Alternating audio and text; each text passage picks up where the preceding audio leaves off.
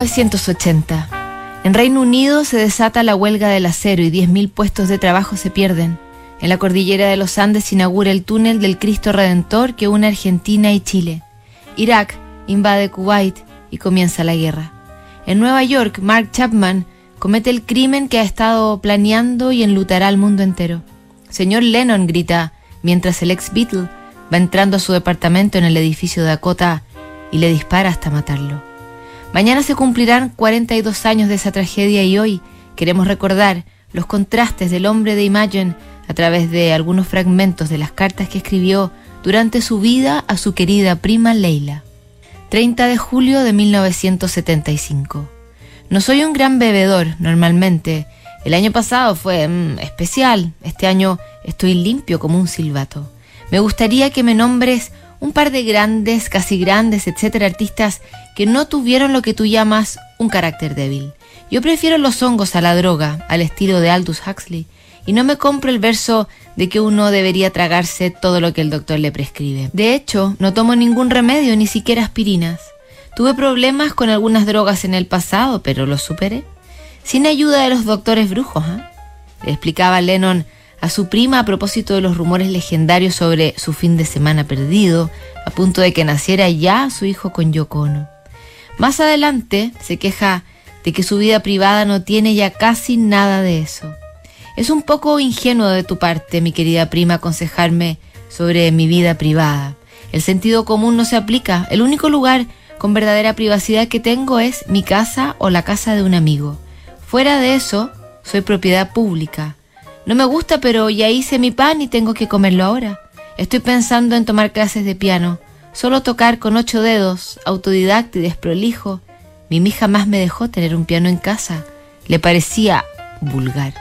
En otra carta le cuenta Leila sobre su relación con Julian, su hijo con Cynthia Powell, que ya tiene 12 años. Sobre Julian, tengo suerte si lo veo o escucho de él. Cynthia lo dejó venir dos veces el año pasado, pero insistió en venir también. Te puedes imaginar lo divertido que fue eso.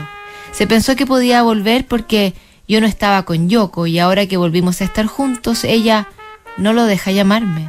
Algo que hacía mucho el año pasado. Es un chico brillante, un poco evasivo como su padre, pero va a necesitar eso para sobrevivir a su madre. Mi relación con él es bastante buena. Sabe dónde estoy y cómo es mi vida, aunque pienso un poco en mí en términos de dinero, que es lo que Cintia le ha enseñado. Va a volver corriendo hacia mí cuando sea grande. Todos corremos hacia alguna parte. Lo tengo bien fascinado con Estados Unidos, que es un lugar extraordinario, por decir lo mínimo. Al final, enfocándose en el futuro, le cuenta sobre el próximo nacimiento de su segundo hijo, John. El parto está programado para noviembre, lo concebimos el 6 de febrero, un Japón angloamericano. ¡Qué viaje!